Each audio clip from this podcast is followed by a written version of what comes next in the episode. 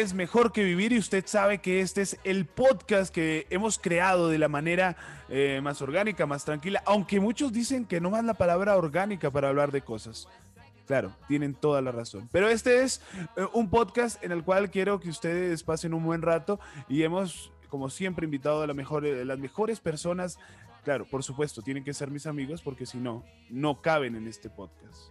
Y por supuesto también yo abuso mucho de mis amigos y es por lo cual, eh, bueno, al final ellos siempre responden a pesar de que yo muy mal pague, porque aquí no hay dinero. Pero hay mucho cariño y hay muchas ganas de poder hablar y eh, compartir eh, historias distintas a las que usted puede conocer de sus grandes ídolos, puede ser. Y en este caso vamos a hablar de Diego Armando Maradona. Es un especial en el cual hoy vamos a tocar las dos caras de Maradona y dos, dos lugares de, Maradona. Uno será Argentina y otro, por supuesto, tiene que ser Nápoles. Así que bienvenidos, como ustedes ya saben, esto es mejor que vivir y este es un episodio especial que tiene que ver con Diego Armando Maradona.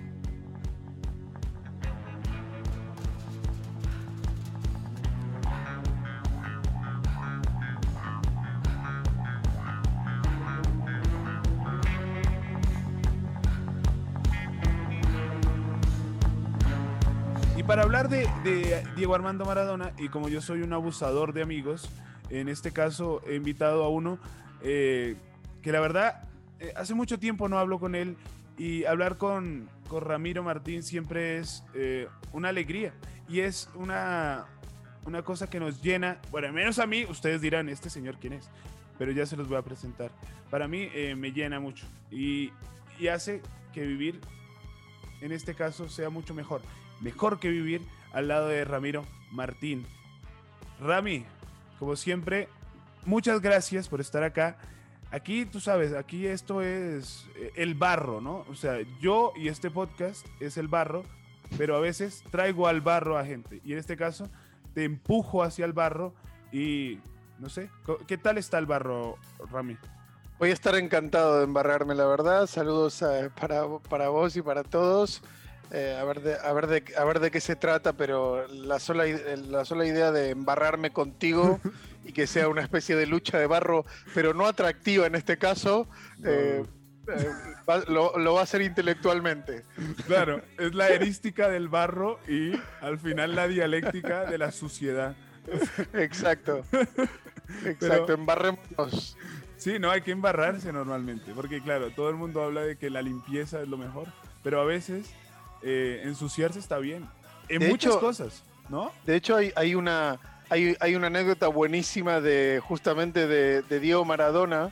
Eh, que mm, una, una, doble anécdota que Valdano cuenta una vez que, que estaba que Maradona le decía, estaban terminando un, un, entrenamiento y Maradona le decía, veían ahí al fondo detrás del alambrado los periodistas, y Diego le decía a Valdano, a ninguno le gusta el fútbol, y Valdano dice, sí, sí, no digas eso porque sí, le gustan. A que te hago una apuesta, que si tiro la pelota, no me la devuelven con el pie, me la devuelven con la mano. Y Maradona les tiró la pelota y, un tipo agarró la, un periodista agarró la pelota y se la devolvió efectivamente con la mano. Y entonces la, doble, eh, Valdano dijo, perdí la apuesta y la doble anécdota fue que, que Valdano dijo, bueno, eh, el tipo se sintió cohibido porque le tenía que devolver la pelota a Maradona y prefirió con la mano. Y Maradona le contestó, mira, si yo estoy de smoking blanco a punto de casarme y me tiran una pelota embarrada eh, eh, por el aire, la paro con el pecho y le pego. y, dijo, y a partir de ahí, hablando de barro, la anécdota de Diego y el fútbol y los periodistas también, siempre en el foco y siempre en la diana de Diego. Yo creo que si hacemos, Rami, un equipo de periodistas del mundo, ¿eh? Del mundo. Yo creo que no estaría. sería la mascota del, del equipo. Porque, a ver, le quiero contar a todos los oyentes que, eh, claro, aquí tenemos un contenido premium. Eso es un contenido premium para conocerme a mí. Yo normalmente nunca hablo de mi época de futbolista, pero eh, Ramiro Martín me ha visto jugar al fútbol. Y vamos a a develar ya el mito. Yo creo que es momento, Rami. A ver, o soy muy bueno y lo estoy, lo estoy escondiendo, o en realidad soy malísimo. Tenías, tenías una, tenés una, una singular manera de entender la motricidad y la coordinación en el fútbol. eh, como, como un, un delantero eh, difícil de detectar. Difícil de detectar sus virtudes.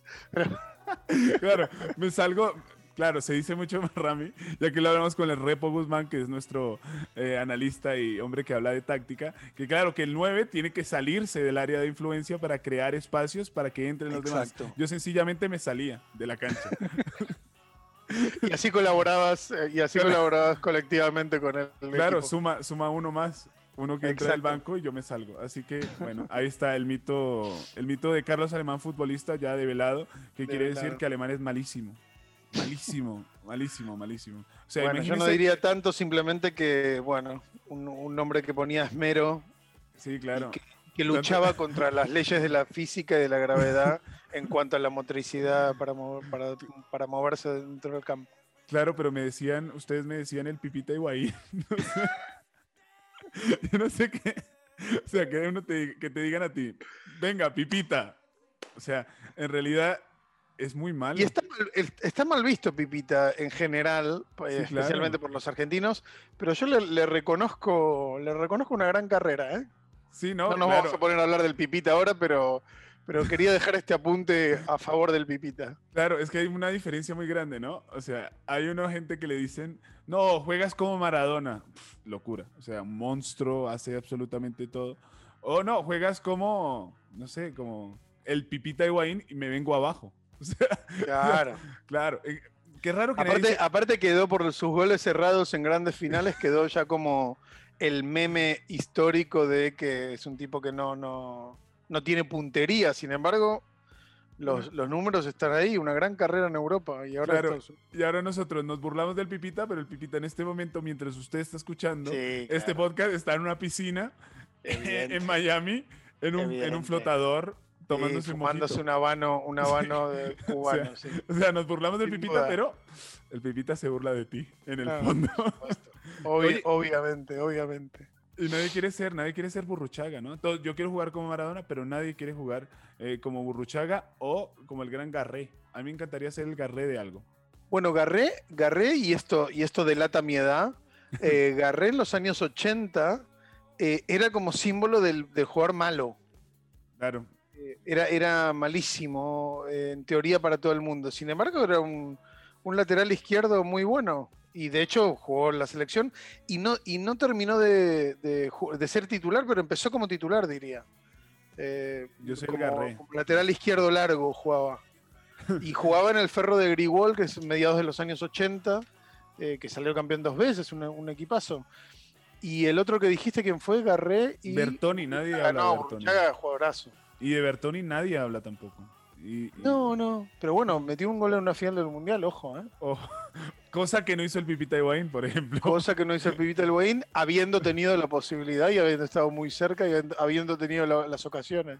Claro, y ahora el Pipita está en Miami, eh, pasándola muy bien, y el gran Bertoni, no sé, me imagino que también la estará pasando bien, pero no en Eh, Miami, que es el No, no, sueño. Miami- no, no, vive en Argentina. Bertoni, de hecho, fue eh, también un tipo muy. eh, de hecho, fue el, el, el compañero argentino que tenía Maradona cuando llegó al Napoli la- la- su, primera, su primer año. claro, Jugó, hay, jugó con Diego. hay, hay una imagen muy bonita, bueno, no sé, también es muy divertida de este documental que se llama Diego Maradona, que lo hace el mismo hombre que hizo Amy Winehouse, Ayrton Senna, Sí, Oasis, sí, y ahora, bueno, Capadia, ¿no? Sí, este mismo hombre. Y hay una imagen muy buena que es una, una conferencia de prensa en la cual eh, está Diego y Bertoni. Sí. Y él dice, bueno, ahora tú traduces. Nos quedamos, eh, no, o sea, al final Diego ya suelto en el italiano. eh, al final nos quedamos sin saber si Bertoni era tan buen traductor. Sí, no, Difícil, no ¿eh? creo, no creo. Capadia el otro día me retuiteó un comentario y me puse muy contento, muy orgulloso. Claro, Eh, es, es muy, es muy crack, eh, porque además Capadía trabajó con un amigo mío, con Dani Arcucci, que es como el biógrafo de Diego, eh, y me contó que era un tipo muy, muy cálido, muy, muy amable, eh, un, un- un gran perfil, y el documental es, es especialmente bueno, como, como la mayoría, aunque creo que el de Ayrton Senna es el mejor de los, de los tres, de estos Sí, tres que, a que mí- comentás. a mí el de Oasis no me termina. El de Oasis no lo vi, me El de, vi el de Amy que me, que me gustó, pero bueno, relativamente, porque tampoco me gusta mucho Amy Winehouse. Y el de escena lo vi eh, lo en vi. esta época, ¿eh, Rami? y me, claro, en, la- en una, en una época en la que en la que me interesaba mucho la Fórmula 1 y me, me gustó, me gustó muchísimo, tenía momentos épicos. Y el de Maradona lo que tiene increíblemente capaz es que, eh, o sea, Maradona, cuya vida fue, eh, es un, un- como decía Alejandro Wall hace poco, es un gran plano secuencia, Sí. o sea, desde que empieza, desde que tiene 11 años y dice que quiere ser campeón del mundo hasta que muere, eh, es un gran plano secuencia, un traveling de, de 40 años o de 50. Eh, Capadia consiguió eh, imágenes inéditas, es muy difícil, muy complicado hacer eso, y, y lo consiguió hacerlo, imágenes que no habíamos visto nunca, increíbles, especialmente en Nápoles, donde narrativamente él se centra en Nápoles para, para, explicar, eh, para explicar a Maradona y es una manera muy inteligente de abarcarlo. Claro, a lo mejor estaban en, en Torrens y nadie se dio cuenta. No, sí, no, no, no sé si en Torres, pero. Y aparte, no sé, and- andás a ver si ten- tenés que eh, tratar con, no sé, con la mafia napolitana o meterte en, un- en, un- sucuchos para negociar que un tipo tiene una cinta y hay que intercambiarla por no sé qué. O sea, totalmente gomorra eh, el tema, pero, pero el tipo lo consiguió, un crack. Estaremos muy atentos a ver eh, cuál es el desenlace de, de este director y la mafia, ¿no? Al final. al final- No, al espero final no esos favores- pasado nada, pobre. No, pero igual esos favores a la mafia, claro, tú puedes ser amigo de la mafia, pero después la mafia Sí. siempre te cobra. Y aparte, y aparte la mafia no queda muy bien, no, no queda muy bien. eh, o sea, queda realmente como que se, se adueñó de Diego en esos años. Sí, claro. Se, se, se adueñó ¿no? Y no, no, y aparte que, que- que queda realmente mm, eh, puesto eh, eh, en claro que, que la, la mafia se, se adueña de ese momento, de ese momento histórico del Napoli. Claro, y, y hay una cosa y una reflexión, claro, nos estamos yendo muy lejos del tema, en realidad, pero esto es lo Ah, bonito no también, mejor que vivir, no importa, es una conversación. Eh, la mafia siempre ha tenido muy mala fama, ¿eh? Siempre. En las películas hemos visto la mafia, en realidad tiene muy mala fama, pero al final la gente le gusta. O sea, más allá de todo lo que tú has visto de la mafia, que siempre todo termina mal. Si ves eh, Goodfellas, Buenos Muchachos, todo termina mal. Casino, Sí. todo termina mal. El Padrino, todo termina mal. Tú ves cualquier película de la mafia y todo termina mal. Pero la gente al final termina metiéndose en la mafia. Sí, pero lo, que, lo, lo que pasa, evi- evidentemente nos estamos yendo mucho, pero, pero está bueno el tema. Lo que yo creo que aquí hay dos cosas. Una, primero que eh, la mafia recoge un poco la, el, el- el el- el reflejo normal del, del- del- del televidente o del, o del tipo que ve cine de eh, estoy con el malo, Sí. Estoy- o sea, no, no voy con la poli, voy con el malo. Y después hay una, para mí hay un relato que, que, funda Mario Puzo y que eh, lo, lleva a la pantalla Coppola, de eh, un- una, una épica, una épica de, de- la mafia alrededor de lo que después, lo que después se lleva a, la a las series de manera magistral de eh, son gente que cuida a sus hijos, son Claro. gente que hace, eh, que, que les, les encanta cocinar, o sea, de repente hay como eh, virtudes alrededor de unos tipos que son, que son unos cretinos y, un- y una organización criminal. Pero son gente con códigos, ¿no? Los códigos de familia, eh, una, una salsa de tomate espectacular. Eh, ¿Cómo y eso cocinan, es culpa de eh? Coppola. ¿Cómo cocinan eso? sí? Al ¿Cómo cocinan? Claro, estos tipos. Este hombre no puede ser malo si cocina así, ¿no? ¿Y cómo, y- cómo baila, ¿eh? Porque Sí, claro, como quiera su nieto, mirá cómo, cómo está ahí en, el, en los naranjos. eh, y claro, y eso, eso evidentemente es. tremendo, ¿no? Claro, y es un tipo que después manda a matar al que sea o le manda una cabeza de caballo muerta a la cama de no sé quién. Eh, sin embargo, hay una, lo que se dice, una narrativa o un relato que limpia un poco, eh, pasa la manguera eh, por la sangre y, y de, y de alguna forma compramos el- la poética de- de- de- del mafioso que tiene una familia y demás. Una cosa que después con Los Sopranos se lleva al, a un, a un estadio más superior en cuanto a que es un tipo con, con un montón de problemas con la familia, con los hijos normales y a la vez eh, ya sin tanta poética, sin, no es Don Corleone, sino que es el tipo de la esquina que tiene una empresa y además la mujer tiene un problema, los hijos también, y, y Tony Soprano además tiene que ir y matar a cuatro tipos para, para conseguir un contrato de la basura, ¿no? Yo creo que al final, claro, tú ves eh, el padrino y todo el mundo quiere ser Vito Corleone, pero después ves a Tony Soprano y yo creo que y claro, y no, todo el mundo quiere ser mejor. Claro, no todo el mundo, porque aparte tiene un montón de problemas, va al terapeuta, o sea, la, mujer, a la mujer le gusta el cura, o sea, hay todo como unas cosas de unos quilombos de, la, de propios del el hijo está como autista, eh, eh, está como, como, como ido, eh, preadolescente, o sea, unas cosas típicas de... Y yo creo que la, ilustración, la, metáfora es, todas las mañanas sale con su... a buscar el diario a la puerta de la casa y eso ahí te quieren decir que es un tipo normal. Un tipo normal, claro. papá, papá, quiero ser mafioso. Claro, después de haber visto El Padrino, pero ponte Los Sopranos, a ver qué. claro, claro, totalmente. Que tenés que lidiar con, bueno, que tenés un cabaret, pero aparte tenés la, eh, llevas la basura de tal, de tal, eh, la, empresa de basura de tal, de tal, de tal ciudad. Bueno. Y hay que pagar el IVA, ¿no? O sea. Y hay que pagar, o sea, sí, sí. Eh, lo humanizó. Por eso es tan grande Los Sopranos. Me parece una de las dos, tres series, de las mejores tres series que, que se hayan hecho nunca. Claro, sin duda. Pero también aquí estamos para hablar de Diego. O sea, exacto. Aquí estamos a hablar de Diego, pero terminamos hablando de Tony Soprano y, de Vito eso. Eso, dice mucho de Diego también, ¿eh? Empezamos, claro, y, hablando del barro, al final, bueno, ya vamos a sacarlo porque vamos a hablar también eh, para todos ustedes que están esperando un especial de, Diego Armando Maradona, muy, muy eh, mejor que vivir en este caso, pero también nos ponemos serios y hablamos eh, de cosas como la construcción de un mito, ¿no? Porque la construcción del mito es algo muy humano. ¿Y desde cuándo tenemos mitos? Tenemos mitos, yo creo que desde la misma historia de la humanidad, ¿no? Cuando la nostalgia nos lleva a, a, generar y a crear ese, esa clase de superhombres. Y, creo, Rami, que al final eh, Diego siempre fue un mito, ¿no? Al final siempre fue un mito y ahora mucho más. Yo creo que hay. Yo creo que hay una, un punto en el que en el que él se convierte en más que un futbolista y que es, y que es obvio y que se ha, dicho mucho, pero no por eso es erróneo, y es los goles a los ingleses.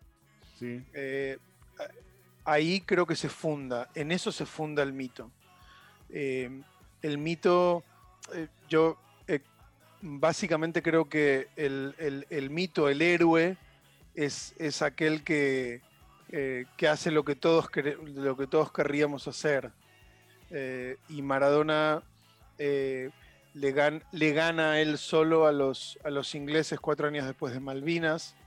Y no solo Malvinas, porque, porque quien haya crecido en Argentina sabe que incluso antes de Malvinas los ingleses han sido siempre una especie de, de, némesis eh, cultural argentino desde las invasiones inglesas de, principios del siglo XIX hasta la, constante tensión por Malvinas, incluso antes de la guerra y demás, hasta el hecho de que Inglaterra se, se, eh, intentara y con, éxito eh, convertir a, la provincia cisplatina que era Uruguay, acá no me van a matar todos los uruguayos, pero eh, hacer el, lobby correspondiente para que, para que Argentina no sea toda la confección de Argentina no controle los, los dos lados del Río de la Plata. Eh, eh, Inglaterra siempre fue una especie de malo malísimo para Argentina, pero evidentemente el recuerdo de las, Malvinas, de una guerra en la que el, enemigo del pueblo fue, Inglaterra, pero en realidad fue el argentino, pero en aquel momento estaba todo tan fresco y eh, Maradona se convierte en ese momento hay una hay una fundación del mito ¿no? también es el mito de lo imposible, ¿no? de, conseguir él solo, entre comillas, porque había grandes jugadores, pero ninguno de, con, ningún tipo de celebridad, ni antes ni después de ese mundial, eh, salvo alguna, algún, alguna pincelada de Valdano en el Real Madrid, pero no mucho más. Eh, eh, él, solo, de alguna manera, consigue, consigue el mundial, pero eh, yo puedo decir, eh, después de todo lo leído, y he leído muchísimo sobre esto, tanto en hemerotecas como en bibliotecas, que Maradona es uno antes de ese partido y es otro diferente después. Eh, Maradona era un jugador muy resistido antes del Mundial, mucho. había encuestas constantes sobre si Bilardo tenía que llevarlo al Mundial porque era un jugador muy intermitente para mucha parte de la opinión pública y publicada, era un jugador eh, que parecía haberle eh, robado la capitanía al gran capitán argentino que era Daniel Pasarela, eh, y el único que realmente lo tenía claro era Bilardo en aquel momento. Y entonces luego sucede lo que sucede con Inglaterra y para volver al análisis en el plano mitológico, sí, después de ese gol hay una revolución, hay, una elevación a los altares eh, futboleros y a los altares de, yo creo que, ídolo popular. El otro día Ezequiel Fernández Murs en La Nación utilizaba esa, manera, ese, mote de, ídolo popular, ídolo del pueblo, eh, sin, eh, sin sin ninguna eh, tensión con, eh, con ningún otro análisis. O sea, ídolo popular simplemente. Ídolo popular porque, se, porque encarnó, en el, encarnó él mismo lo que, lo que el pueblo quería que era vengarse deportivamente, aunque sea deportivamente, de los chicos adolescentes casi que, murieron en Malvinas. Y entonces eso se leyó de esa manera y se interpretó de esa manera mucha gente. Hay gente que no y todo, todo el mundo tiene la libertad de entender a Maradona como quiera.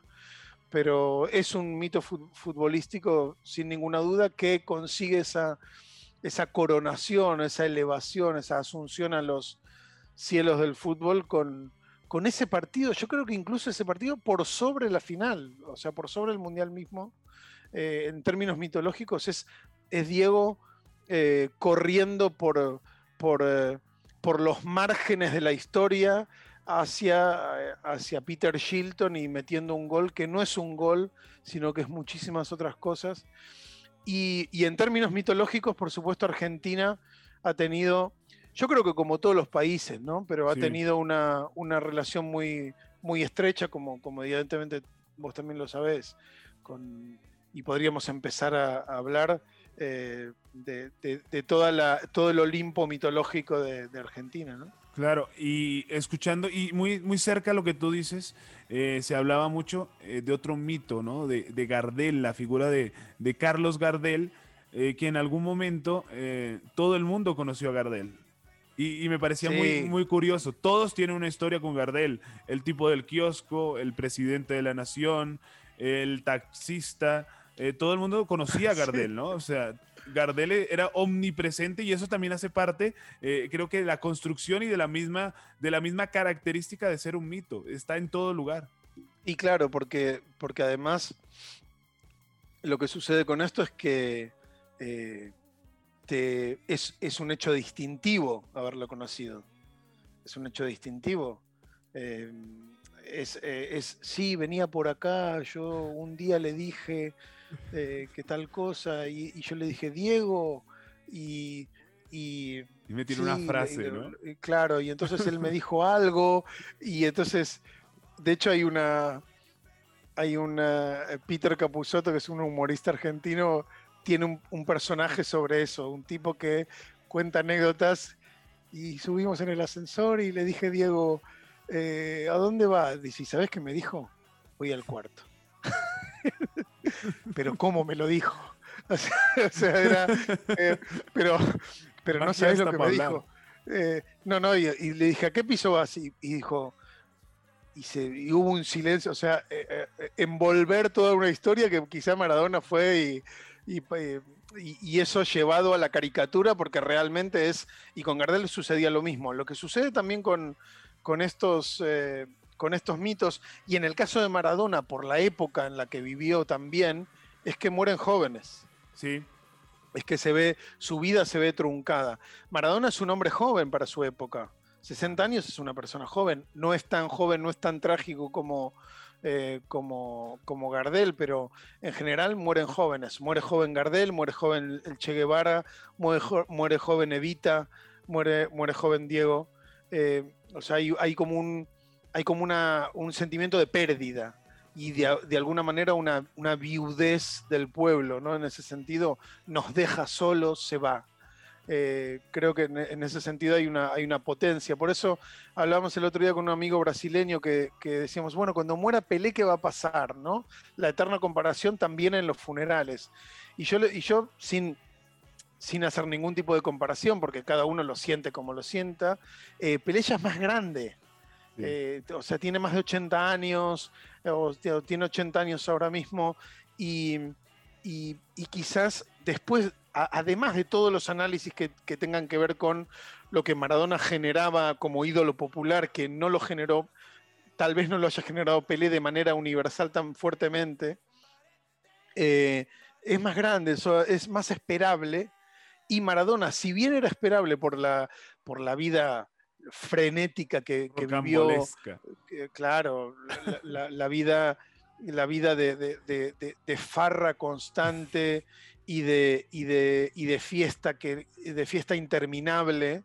Eh, claro, eh, aunque te prepares para que, bueno, lo, operar, ahora lo operaron de la cabeza, está muy mal, no sé qué, pero claro, había estado tan mal cuatro o cinco veces, tipo al borde de la muerte, que la gente decía, bueno, pero y no, esta vez no, no aguantó, se lo, dejó y, ahí hay una, tiene cierta juventud en ese sentido. Por tanto, eh, creo que no va a ser tan fuerte lo de, lo de Pelé por, por muchas razones, pero entre, entre otras creo por, también por la edad.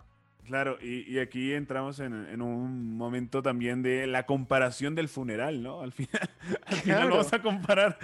no, el funeral de Maradona fue mucho mejor porque fue ta, ta, ta. No, el de Pelé, no sé qué. No, no, pero aparte, y aparte que eh, la comparación constante. De hecho, eh, yo creo que Pelé, que es un, es un tipo que, que ha dominado el marketing como nadie, eh, se vio también creo que la, eh, sabes que, escribió algo, no sé si en, redes sociales, no sé si en Twitter o en, Instagram, escribió un texto eh, despidiéndolo. Yo creo que, quería ser parte de lo que fue, porque fue realmente increíble lo de Maradona, eh, en términos de despedida del mundo del deporte. fue expansivo, transversal. por un lado, un, partido de cricket en la India, eh, o sea, ha, sido tremendo y Pelé eh, se suma a eso diciendo, bueno, eh, te amo, somos, fuimos siempre amigos y, bueno, evidentemente se, comparará, pero yo creo que hay, hay, una, hay una ventaja con, Diego respecto de Pelé, que es que... El drama. no, hay, no solamente el tipo de, el tipo de ídolo que es, eh, tan, eh, tan visceral, tan, tan siempre eh, poniéndole el cuerpo a todas sus ideas y sus, y sus opiniones, sino que hay una cosa, el otro día hablaba con un, con, un editor chino y me decía que en Asia empiezan a ver fútbol a partir del Mundial 86 y mm. ese, ese recuerdo es tremendo para, para todo Asia.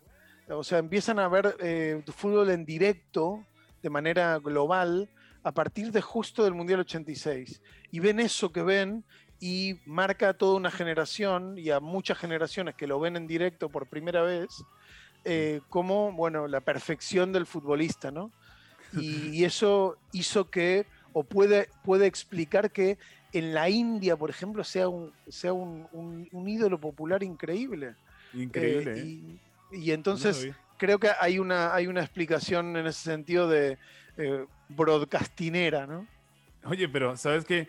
Eh, claro, la gente entonces quedó encandilada con el Mundial de México 86, que fue un gran mundial, pero después les mandaron el, Mundial de Italia 90 para dedicarse al deporte.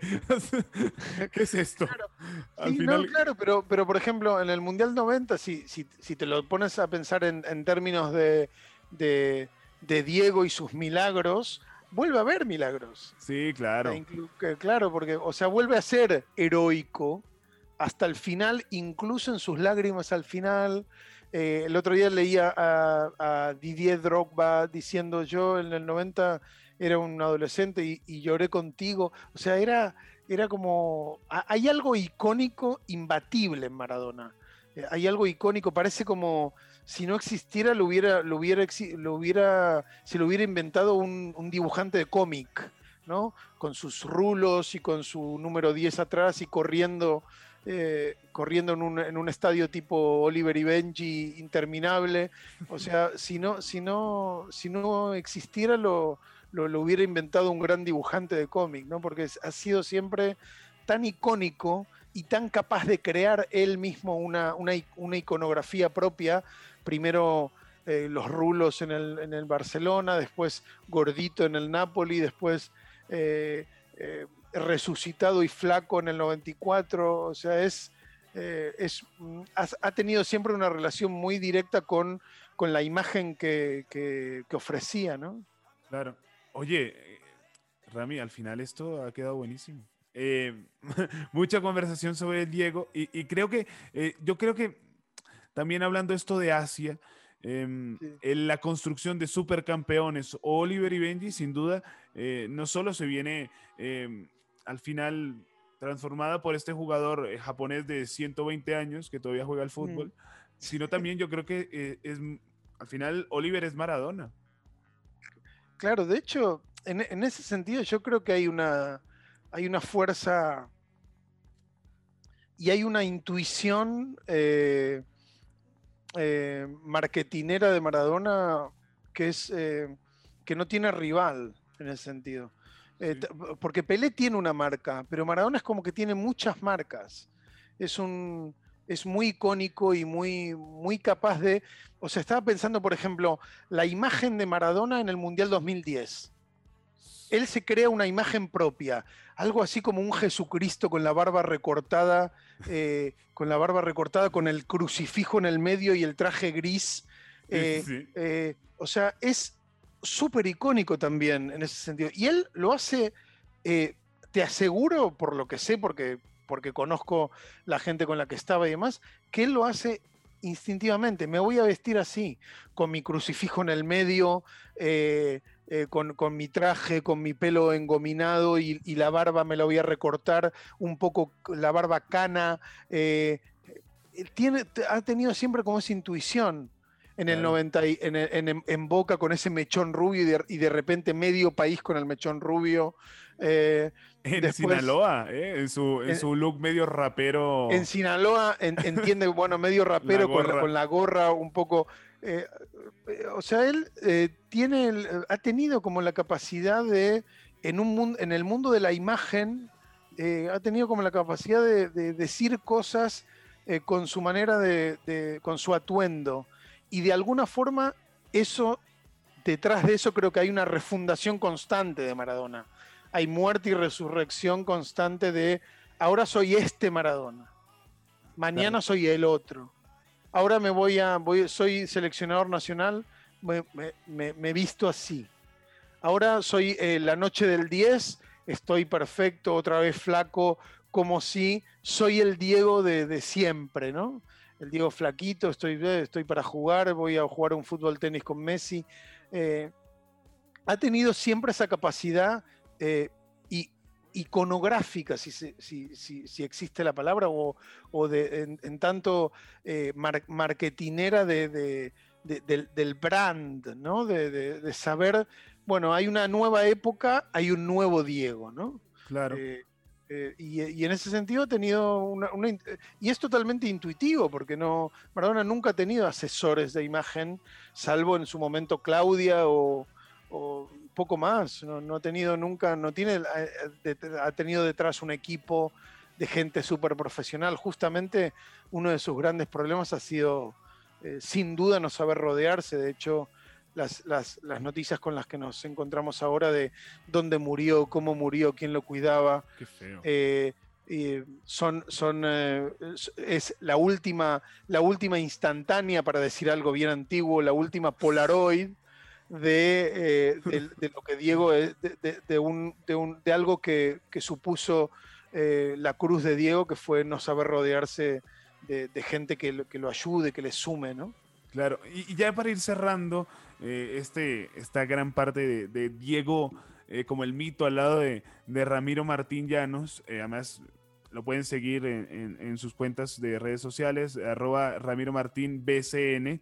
Además, hay un libro muy interesante, espectacular además, que tiene que ver con Messi. Y aquí viene, Rami, el, último hilo, ¿no? Que quiero tocar porque en estos tweets eh, tú tienes uno eh, que me parece genial, que tiene que ver con, se entiende por qué ahora, porque es una locura y una crueldad exigir a Messi que ocupe ese lugar. Messi es un futbolista. Esto, esto creo que al final empieza a resumirlo todo, ¿no? El Diego es el Diego, Messi es Messi, pero es que claro, el icono pop eh, que fue Diego le costó su vida, pero también le costó y le quitó mucho, mucho de la misma. No, y aparte, mm, yo lo que quería, básicamente lo que decía en ese momento, yo estaba en aquel momento desbordado por las, por las imágenes que había de despedida hacia Diego. Y, yo creo que ese tweet es anterior al homenaje que le hace Leo a Maradona. Eh, después del gol de los Asuna, es anterior. 27 de noviembre. Eh, y entonces yo, yo lo que creo es que em, no, se puede eh, no, se puede exigirle a, Messi que haga eh, que, sea Maradona. Porque, porque Maradona hay uno solo, justamente por lo que hablábamos antes del gol a los ingleses, es, es un momento de la historia en el que él aparece eh, entre las rendijas de la, historia sagrada del fútbol, aparece él y, se, y, se, y, queda su foto para siempre, en un momento, en un momento eh, culminante, ¿no? que es Argentina contra Inglaterra en un determinado contexto y demás. Messi es muchas cosas, pero que no salen del futbolista. No sé si van a salir del fútbol, no sé si va a representar alguna vez algo, algo más. Yo le, yo le deseo que no. Yo le deseo que sea un gran futbolista y que, y que, se, y que, y que siga dándole alegría a, Argentina como, como le ha dado mucha, porque es un, un futbolista genial. Pero, pero Maradona es, es, justamente lo que decías, es un ícono pop. Es algo que, que, excede a, a, este, a este cuero inflado y perseguido por 22, 22 eh, millonarios, ¿no? es, algo mucho más, mucho más que eso.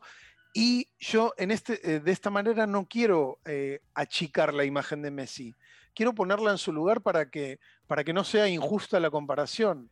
Maradona es Maradona, Argentina lo ha tenido y lo tiene que, tiene que disfrutar y tiene que, saber, tiene que aprender a Argentina a disfrutar de los dos tenemos que aprender los argentinos a disfrutar de los dos, a disfrutar y a pensar que de algún modo, como, como, hizo, como hizo Messi con tanta intuición, con tanta intuición, de convertir eh, un momento eh, global como es un partido del Barça en un homenaje íntimo. Eso es un dominio de la escena increíble de Messi. Eh, consiguió construir un momento íntimo entre él y Diego con una, con una camiseta que solo él y Diego sabían cómo, de qué se trataba, hasta que todo el mundo empieza a decir, bueno, es la del 93, él ya sabía de lo que era, evidentemente, y convierte un momento global, visto por millones de personas, en un, en un homenaje que le hace íntimo. Déjame decir al final, ah, por último, que Messi es intachable en la relación con Maradona. Incluso en los momentos en que Maradona, desbocado, siempre visceral y con la lengua afilada, eh, lo criticaba. Lo criticaba como que no era un líder, lo criticaba como que no era tan bueno como Cristiano. Messi nunca le contestó, nunca jamás, porque supo con una intuición increíble, supo que, él no, tenía que contestarle a Maradona, porque a Maradona no se le contesta. A Maradona se lo admira y, se hace silencio cuando él en sus, desbocadas te, se metía en algún momento con, algún aspecto. Hay que, había que saber diferenciar eh, entre lo, lo esencial y lo transitorio. Y lo esencial es la condición de mito de Maradona y lo transitorio era una declaración. Y Messi con increíble inteligencia, también emocional, eh, lo supo hacer siempre. Y ese también es un gran homenaje de alguien como Messi a Diego. Pues bueno, este es Ramiro Martín Llanos, además eh, escritor de uno de los libros sobre Messi, Messi un genio en la escuela del fútbol. Eh, que nos muestra y nos cuenta todos este tipo de historias de eh, Diego Armando Maradona en este pequeño programa especial de del Diego en su parte argentina y también en su parte en Italia. Ramiro, ¿qué tal? Eh, ¿Te sentiste acá en, Mejor que Vivir? Acá nos burlamos. Pero acá esto también tiene profundidad, Al final. La gente cree, se queda con la tapa, ¿eh? Pero en un momento me puse muy serio, ¿eh? Muy serio, pero, pero aquí estamos. Esto es mejor que vivir. Y este es el podcast. Y, siempre a Ramiro, muchísimas gracias por, por estar con nosotros. espero, espero que vengas una vez más, claro. Eh, Cuando no sé si te llegará, no sé si te llegará el pago, ¿no? Pero. sí. Ahora estoy hablando con mi abogado para que, para que arregle con el abogado del podcast para que, para que llegue básicamente la transferencia, pero que la, la envíe directamente a Suiza. Directamente a Andorra. Andorra. ¿A cuál? ¿A Andorra o a Suiza? está más cerca Andorra, sí me voy, que lo tengo cerca, lo tengo a, una hora y media de coche. Bueno, ahí está, pues este Ramiro Martín Llanos. Eh, eh, mostrándonos y contándonos muchas cosas sobre, sobre Diego Armando Maradona en esto eh, que es mejor que vivir el podcast. Ya vamos a continuar con más sobre, sobre Diego y sobre este programa especial, pero a Ramiro le doy muchísimas gracias acá. Muchas gracias, Rami. Un abrazo grande.